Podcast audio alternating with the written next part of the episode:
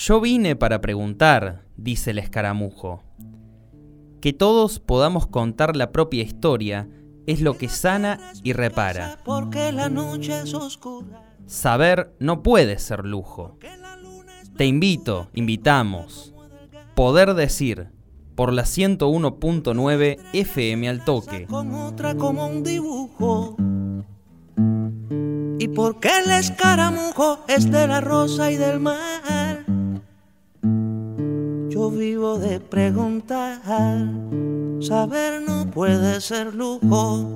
Yo vivo de preguntar, saber no puede ser. Si hay una instancia difícil en la vida de las personas, es la que tiene que ver con decidir. Porque uno sabe que cuando hace la opción, ya hay un camino que queda totalmente vedado, un camino por el que ya no se va a poder transitar. Solamente el que fue beneficiado con la decisión es el que vamos a poder usar para avanzar y el que nos va a permitir dibujar nuestra historia. El otro ya definitivamente no. Pero esto se vuelve aún más complicado cuando la decisión que tenemos que tomar involucra la vida de otra o de otras personas. Y en esto vamos a llegar al terreno por el que vamos a caminar en el día de hoy y que es el terreno judicial y hoy vamos a hablar mm, particularmente de una institución dentro del Poder Judicial como es el juicio con jurados populares esta modalidad que está vigente en la provincia de Córdoba desde ya hace unos años y sobre la que todavía no conocemos demasiado, sobre todo porque se nos confunde muchas veces con lo que estamos acostumbrados a ver en las películas, precisamente para diferenciar lo que pasa en las películas de lo que sí sucede en los juicios por jurados populares que se desarrollan muy cerca de nosotros es que hemos invitado al mm, ex juez de la Cámara Segunda del Crimen de Río Cuarto, Oscar Testa, y con él vamos a intentar sacarnos las dudas sobre cómo funciona los jurados populares y también vamos a hablar de algunas otras cositas más. Pero bueno, el tercer invitado, como siempre decimos, sos vos que estás del otro lado, te abrimos la puerta y te mm, damos la posibilidad de intervenir en esta charla también. ¿Quién puede ser jurado popular o mejor, hay quien no podría ser jurado popular?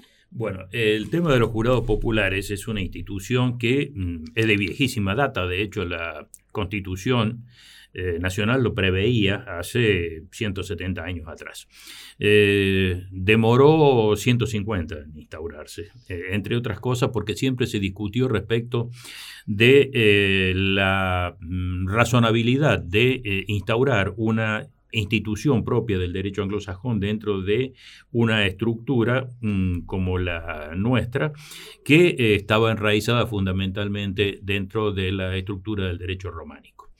Eh, no obstante ello, eh, siempre se discutió, yo tengo conocimiento desde mi época de estudiante, respecto de si convenía o no la instauración del jurado popular y eh, las opiniones siempre fueron encontradas, nunca hubo unanimidad y precisamente eso se rompió cuando la provincia de Córdoba fue la primera de todas en instaurarlo. Eh, luego de la experiencia cordobesa, varias provincias siguieron los mismos pasos y hoy también se está discutiendo a nivel nacional la posibilidad de instaurarlo. ¿Ves esa incompatibilidad que se planteaba al principio como objeción para que se instaure? Eh, mira, el problema de la, de la justicia con intervención del pueblo, Eh, es una institución que está discutida en este momento aún en los países donde se originó, es decir, eh, en los países de cultura anglosajona también se está discutiendo este tipo de cuestiones.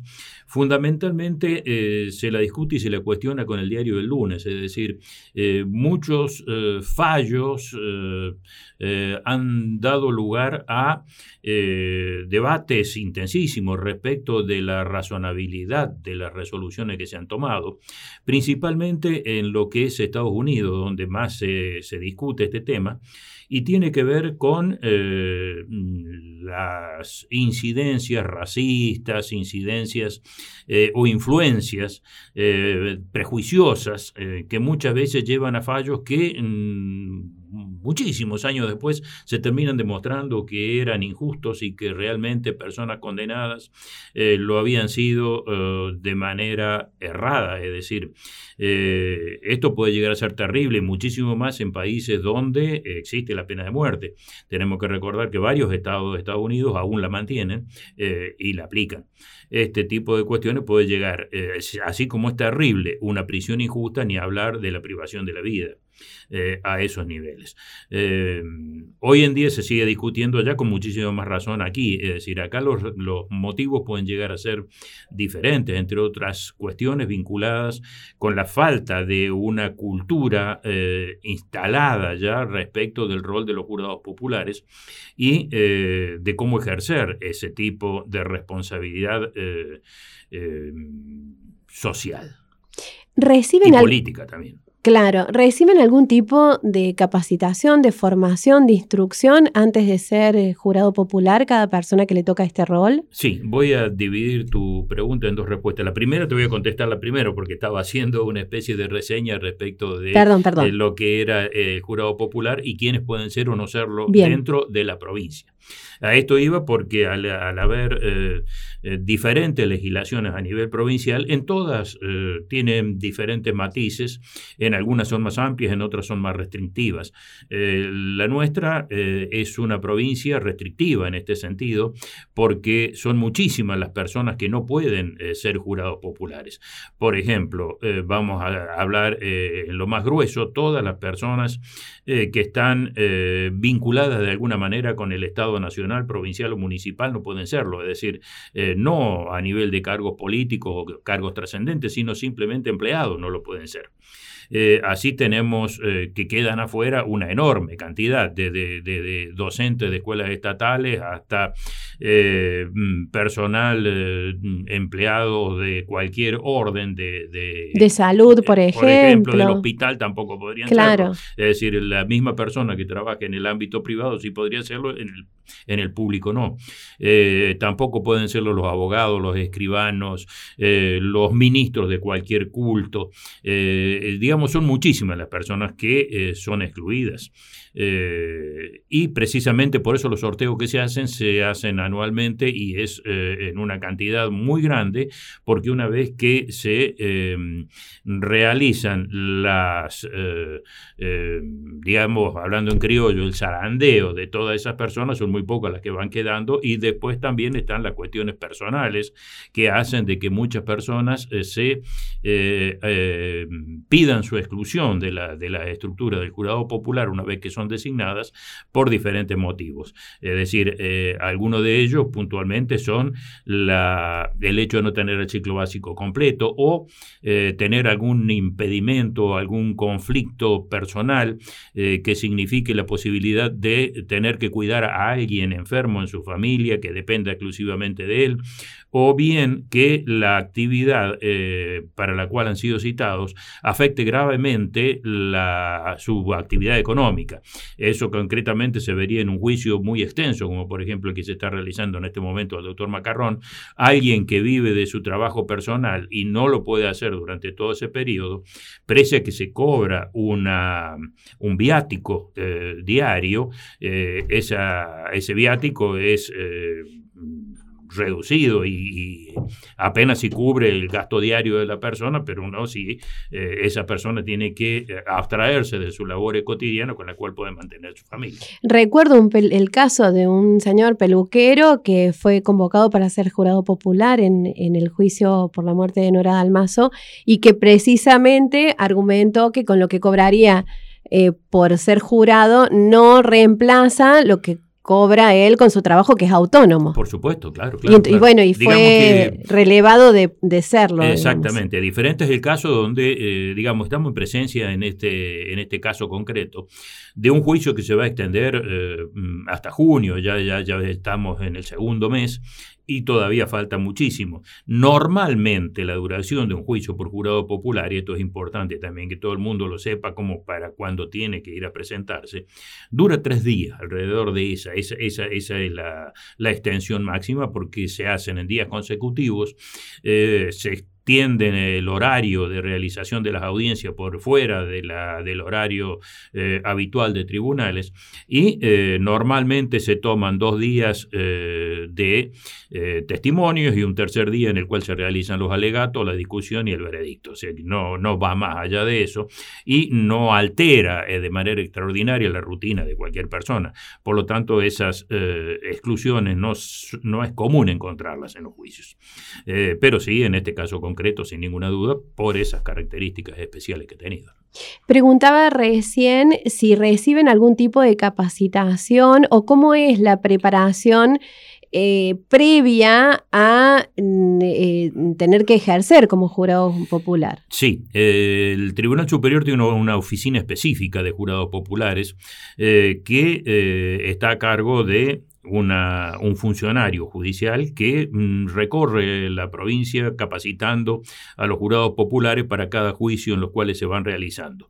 Si realizan eh, esa, esa, formación, es una formación que se le provee de un eh, instrumento escrito, es una, una guía eh, en la cual eh, una vez leída eh, se discute, se plantea con esta persona delegada de la, de la Oficina de Jurados Populares y se ponen, digamos, de resalto las dudas clásicas que tiene la gente, es decir, por empezar, un cierto temor a una situación en la cual se desconoce completamente y muchas veces se confunde o se mm, cree que es necesario tener algún tipo de formación o capacitación jurídica para poder entender eh, y juzgar lo que eh, se va a conocer en el juicio oral.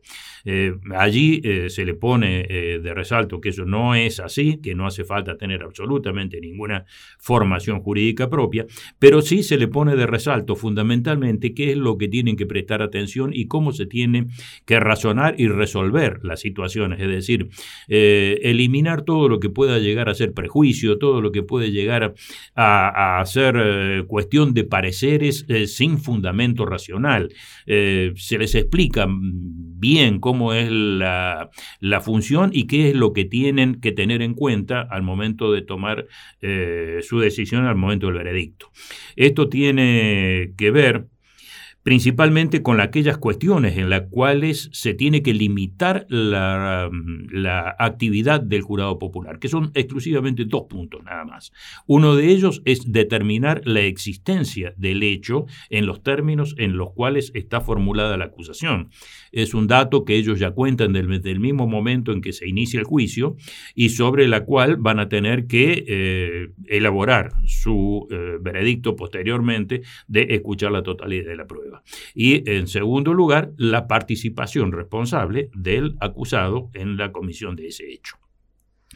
Esto eh, es una situación que no requiere obviamente de ninguna, de ninguna capacitación ni formación jurídica, porque todos en nuestra vida cotidiana tomamos decisiones, analizamos eh, en, nuestro ámbito familiar, laboral, eh, en, cualquier, en cualquier ámbito, sobre si algo para nosotros existió o no existió.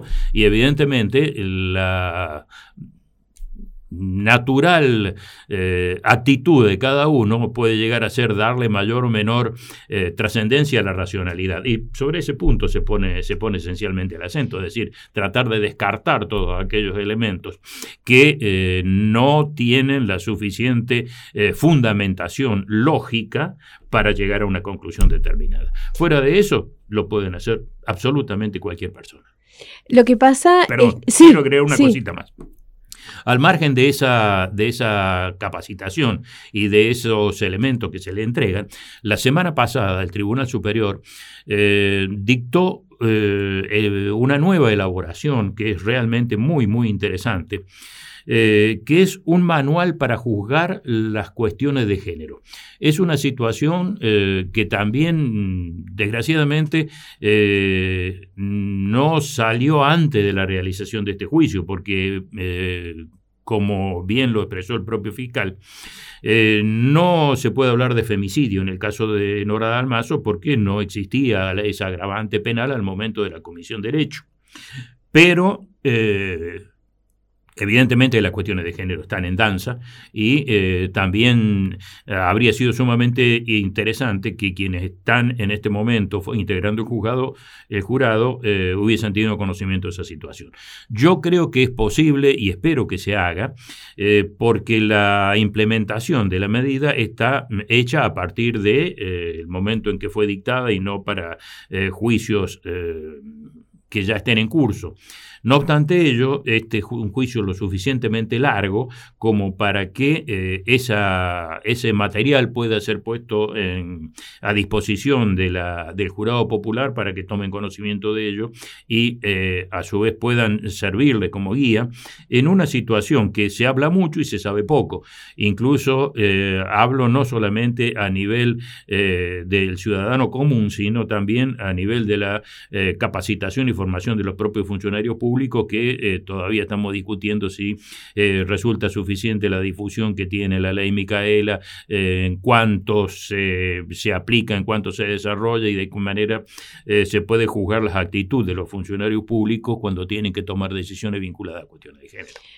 Se puede decir que llegó antes la figura del femicidio de la justicia que la capacitación para poder determinar si hay femicidio y en, bueno, y hablando de este caso, si hay una situación de eh, atropello mm, contra el género, digamos. Sin ninguna duda, sin, ninguna duda. Incluso eh, lo que yo estoy viendo es que de alguna manera esta capacitación en materia de género hacia los jurados populares ha demorado mucho en el Tribunal Superior en dictarla y mm, para mí también tiene bastante que ver el hecho de que eh, hay jurados que han resuelto determinados juicios de mm, bastante trascendencia sin una perspectiva de género. Uno de los casos que yo tengo muy presente y que precisamente, insisto, que me sorprende porque todavía después de tres años el Tribunal Superior no lo ha resuelto.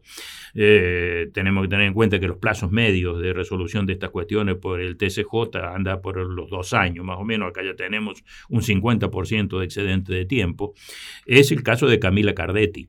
Eh, es un caso que eh, de alguna manera fue paradigmático a nivel de la justicia local en cuanto a el juzgamiento eh, con perspectiva de género y los cuestionamientos que eso generó en mucha gente que advirtió que no se hizo de esa forma. Yo creo que eh, este, esta capacitación que ha alargado el Tribunal Superior eh, de alguna manera va a facilitar que se dicte el fallo en la casación del caso de Camila Cardetti y no sería nada extraño que dentro de los fundamentos aparezca alguna referencia a la necesidad de capacitar y al dictado de esta resolución. ¿Es solamente destinado a jurados populares o en general para Está disponible para todo público. Es, una, es, eh, es, muy interesante en el sentido de que eh, es, eh, son cuatro conferencias eh, que están transcriptas allí. También están las conferencias eh, mm, con la posibilidad de, tener un acceso directo a ellas con los enlaces correspondientes.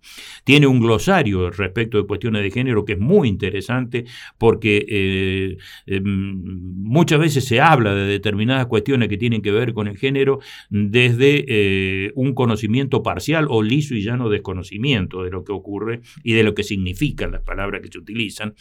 Bueno, allí está no solamente definido, sino que también tienen enlaces en todas direcciones. Cualquier persona que quiera ampliar el conocimiento de lo que allí se ha establecido, tiene la posibilidad de hacerlo. Y si no, por lo menos está a su alcance las herramientas básicas para poder saber de qué se habla cuando se habla de género. ¿Cómo se puede acceder? Está en la página del Poder Judicial, Justicia Córdoba. Eh, está entre los, eh, eh, las noticias del día, todavía figura en, primer plano y cualquier persona puede llegar a descargarlo desde allí y tener acceso a toda la documentación. Incluso está en formato PDF también el manual. Dejamos la invitación acá para que todo aquel que pueda se acerque a esta información que siempre va a sumar y nos va a preparar a esto que este desafío que tenemos. Trasciende al, rol de los jurados populares porque realmente es una forma, digamos, de instalar dentro de la comunidad un conocimiento concreto respecto de cuestiones que le hablamos todos los días. Tal cual. Eh, Oscar, volviendo al tema de los jurados populares, y, volviendo a lo que planteabas, esto de la razonabilidad de que esta institución funcione, eh, esto de la hora de que debe ser lo que imagino lo que más asusta cuando a uno le toca ese, vivir ese rol o encarnar ese rol, la hora de la decisión. Y acá estoy hablando no con cualquier persona, sino con una persona que se ha visto frente a esta situación en repetidas veces, tomar una decisión que no es cualquier decisión porque afecta o va a afectar la vida de, personas o que determina por qué sucedió una muerte, como por ejemplo el caso de, de Nora Almazo. ¿Prepara realmente o está preparado uno de alguna manera para tomar esa decisión? Bueno, eh, tenemos que ver, mm, volviendo un poco a, la, que fue la primera pregunta, ¿no?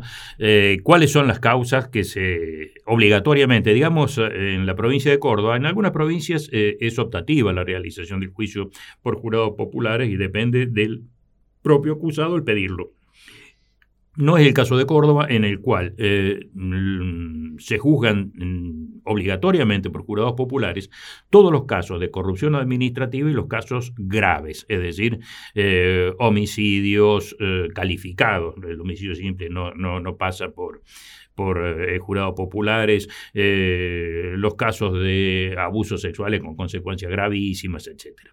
Eh, secuestro, seguido de muerte, eh, una, una, serie de, eh, de mm, causas en las cuales las decisiones que se toman van a afectar severamente Primero a los acusados en los casos de delitos graves, donde casi todos ellos tienen pena de prisión perpetua.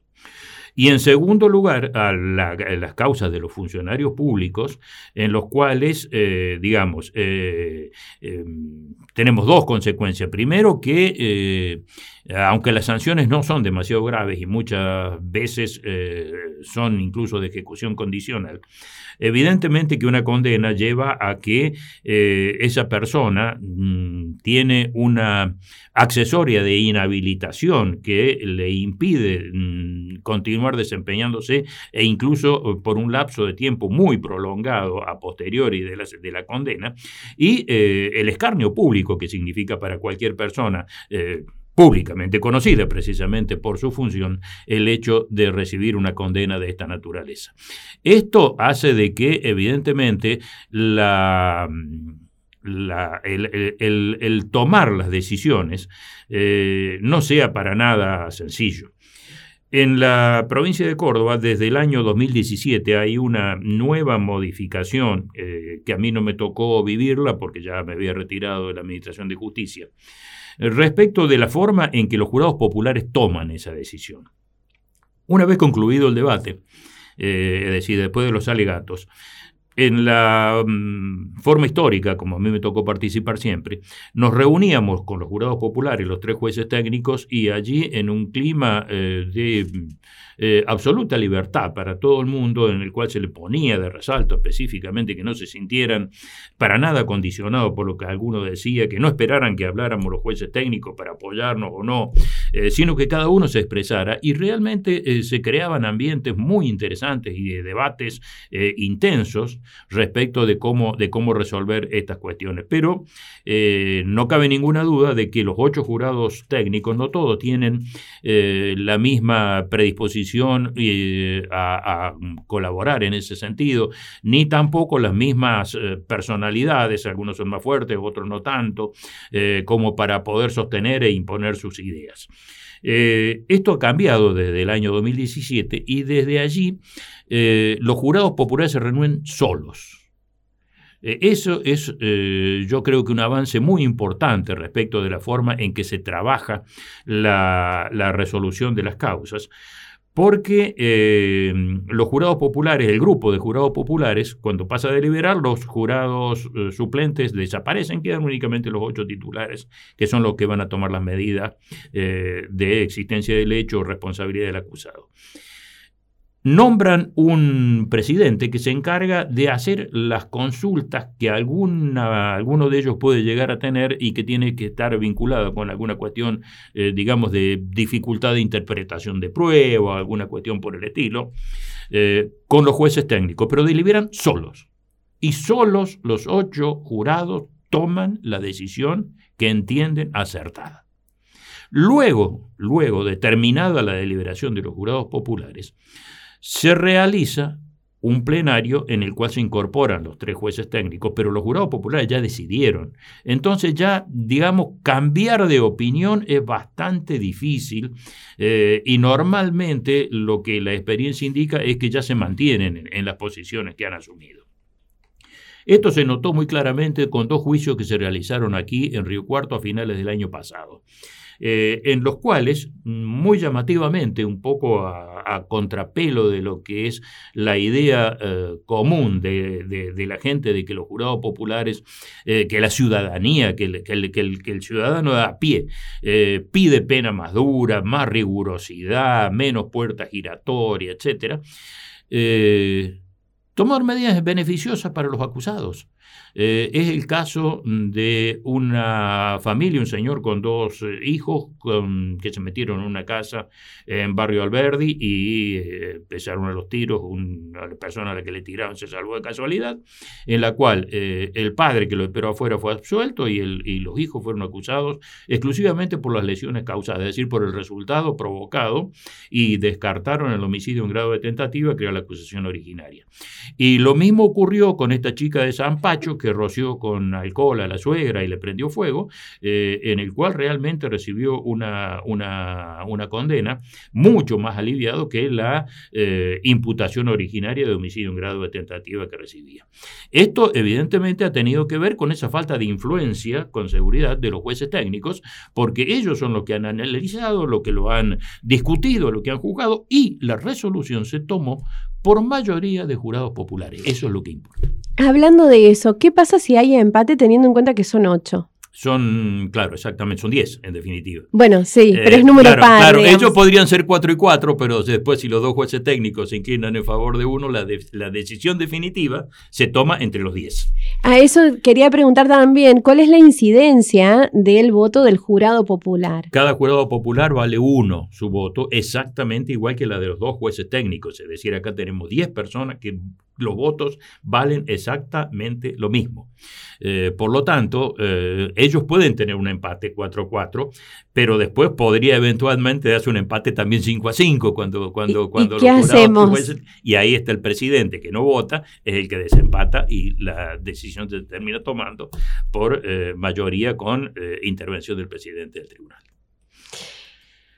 Voy a ir a mm, un tema que sale un poco de esto de, los jurados populares, pero que tiene mucha actualidad y aprovechando tu presencia, se está discutiendo mucho sobre la conformación del Consejo de la Magistratura. Uh, el país está ardiendo con ese tema. Claro, eh, y, pero es una discusión que viene desde hace mucho en, ¿en qué sentido? En el sentido de ver, para mí que se han puesto sobre la mesa los intereses que hay detrás de muchas situaciones en las que se da la administración de justicia y eh, se busca recuperar lo probo que debería tener el accionar judicial.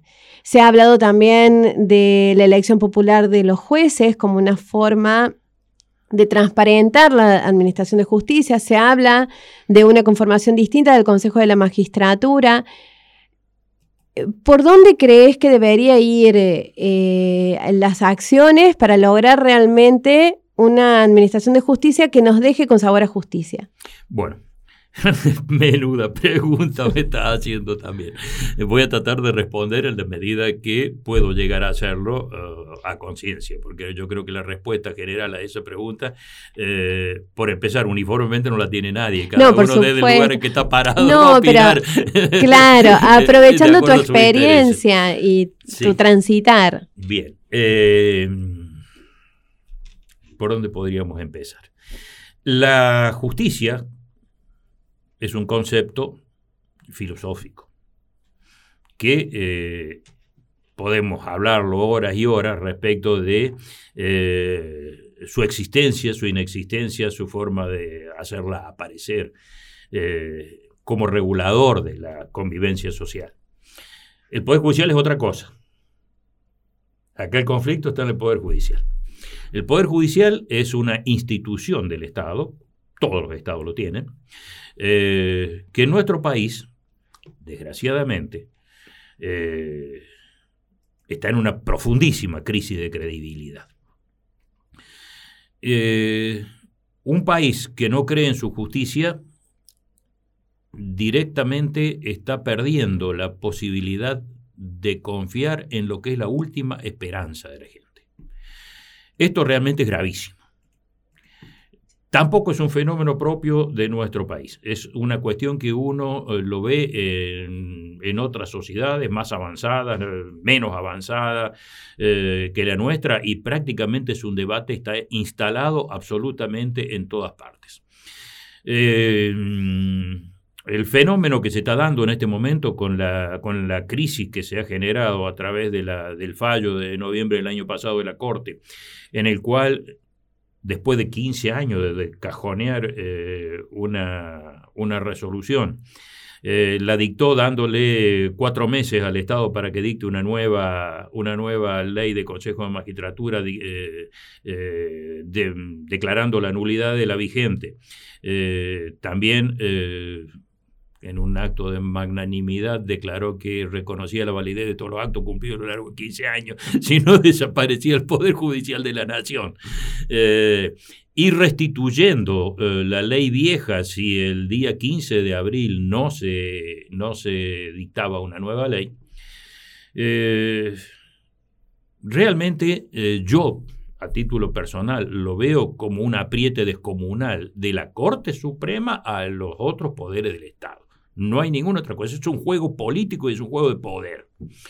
Eh, mm, tenemos que recordar que Rosati, eh, por ejemplo, siendo, habiendo sido ministro de Justicia del gobierno kirchnerista en su momento, eh, aceptó la designación de parte de Macri en la Corte Suprema de Justicia mediante un decreto. Eso es una barbaridad que realmente, después de lo ocurrido con él y con Rosenkratz, que los dos habían sido designados por decreto y lo habían aceptado de esa manera, eh, debía haberle dado la suficiente vergüenza como no haber aceptado nunca después de la postulación. Lo hicieron, ya empezaba a hablar un poco de las calidades eh, morales de cada uno de ellos. Eh, cuando fue necesario la elección del nuevo presidente el año pasado de la Corte Suprema, eh, quedaban cuatro miembros porque eh, Elena Hayton ya se había jubilado Eh, de los cuatro, uno de ellos no estaba, estaba en el exterior. El acuerdo fue presencial, lo hicieron los dos que habían sido nombrados por decreto, más uno que Maqueda. Y eh, ellos mismos, el mismo Rosati se votó a sí mismo para ser presidente. Y, el, en muy, muy, muy, muy corto plazo dictaron esta ley en la cual forzaron al Congreso de la Nación a dictar una ley en reemplazo de la ley que ellos declararon nula, eh, en un plazo de cuatro meses, de los cuales incluye todo el verano. Por lo tanto, prácticamente había cuatro, cuatro sesiones en las cuales poder resolver esta situación. Esto llevó a que eh, bueno, a toda velocidad se tratara de, dictar la nueva ley. Eh, tiene media sanción por parte del Senado, en este momento está en está trabada, está eh, en una situación, el Senado es mucho más repartida la posibilidad, digamos, la negociación es mucho más intensa y los tiempos también son diferentes.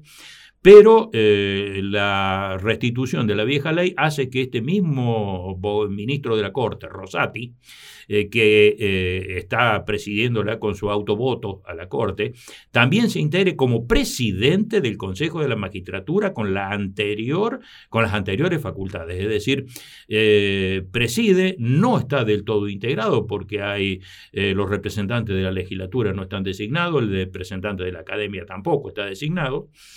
Y, va a ser la misma persona que va a presidir la Corte, va a presidir el organismo que los designa y los remueve a los jueces y la que administra el presupuesto. Está todo en cabeza de una sola persona y eso realmente es... Eh, eh, insisto, desde un punto de vista absolutamente personal y obviamente discutible por, por quien puede pensar de manera contraria, una acumulación de poder que es eh, totalmente injustificada en un sistema democrático.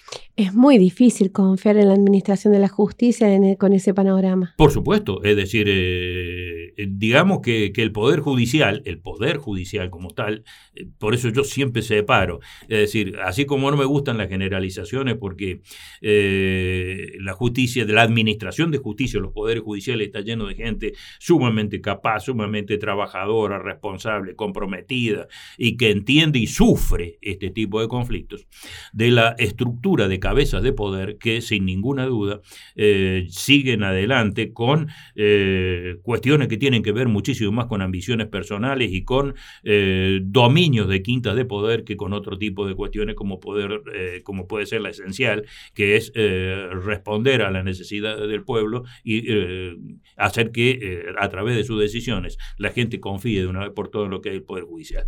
Esta situación que vemos en el Poder Judicial de la Nación tampoco escapa y, en esto también quiero ser eh, claro, eh, a la realidad de nuestra provincia de Córdoba, donde los últimos miembros del vocal, los últimos eh, vocales del Tribunal Superior de Justicia han salido siempre del riñón de la administración del Ejecutivo Provincial. Oscar, estaríamos horas charlando. te agradecemos muchísimo esta visita, esperamos que no sea la última. Toda la comunidad de FM al toque y de cooperativa al toque te lo agradece, pero nos interesa saber si tuvieras que agradecer a algo o a alguien, ¿a qué o a quién darías las gracias? Ay, qué pregunta. ¿Eso tiene que ver con lo, con lo que es la Administración de Justicia o es una pregunta general? No, una pregunta personal. Es una pregunta personal. Bien. Eh, entonces es muy fácil de responder. Eh, yo me crié en un ambiente rural, absolutamente nada que ver ni con la abogacía, ni con la administración de justicia, ni con nada de nada.